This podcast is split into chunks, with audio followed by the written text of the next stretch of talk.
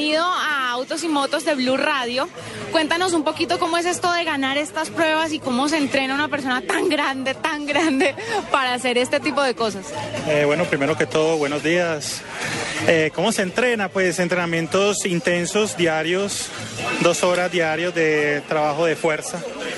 Y cómo se prepara uno, buena alimentación y buena disciplina. Bueno, ¿cómo fue ganar este reto que tuviste en febrero, ¿no? Que ganaste una competencia regional. Sí, pues como lo dije anteriormente, pues o sea, uno entrena a diario para eventualmente cualquier competencia.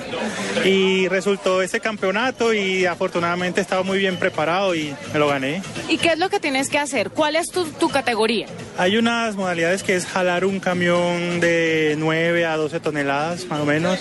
Eh, hay otra modalidad que es el granjero, que son un par de mancuernas de 100 kilos en cada brazo y recorrer la mayor distancia. Eh, el volteo de la llanta, una llanta que pesa alrededor de 400 kilos. Y sí, pura fuerza.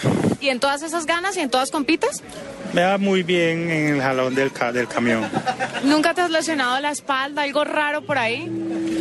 Sí, tengo, no, tengo una infinidad de desgarres, desgarre en la espalda, el pecho, en el aductor, pero todo con juicio y disciplina se va recuperando. ¿Y cómo hace un hombre tan grandote para agarrar a la esposa o a la novia con semejante fuerza?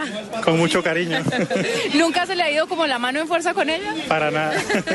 Bueno, Ver, pues muchas gracias por estar en Autos y Motos de Blue Radio y mucha suerte en todas las competencias que vengan. Muchas gracias a ustedes y felicidades.